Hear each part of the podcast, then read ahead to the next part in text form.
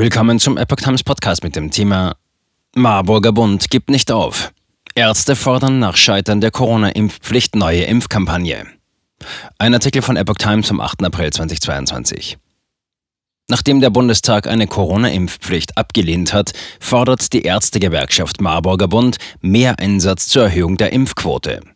Wir erwarten, dass die Bundesregierung jetzt alle Anstrengungen unternimmt, eine echte Medienkampagne zu initiieren und damit gleichzeitig die Impfaufklärung und Beratung verstärkt, sagte die Vorsitzende Susanne Jona den Zeitungen der Funke Mediengruppe vom Freitag.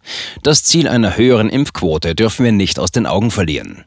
Im Bundestag hatte am Donnerstag ein Gesetzentwurf für eine Impfpflicht ab 60 Jahren, der von vielen Mitgliedern der Ampelkoalition unterstützt wurde, keine Mehrheit bekommen. Auch ein Antrag der Unionsfraktion, der auf die Vorbereitung einer möglichen späteren Corona-Impfpflicht abzielte, blieb erfolglos. Jona bezeichnete es als frustrierend, dass mit der Entscheidung des Bundestages gegen eine Impfpflicht das Problem auf die Schultern derjenigen verlagert werde, die in der Patientenversorgung arbeiteten.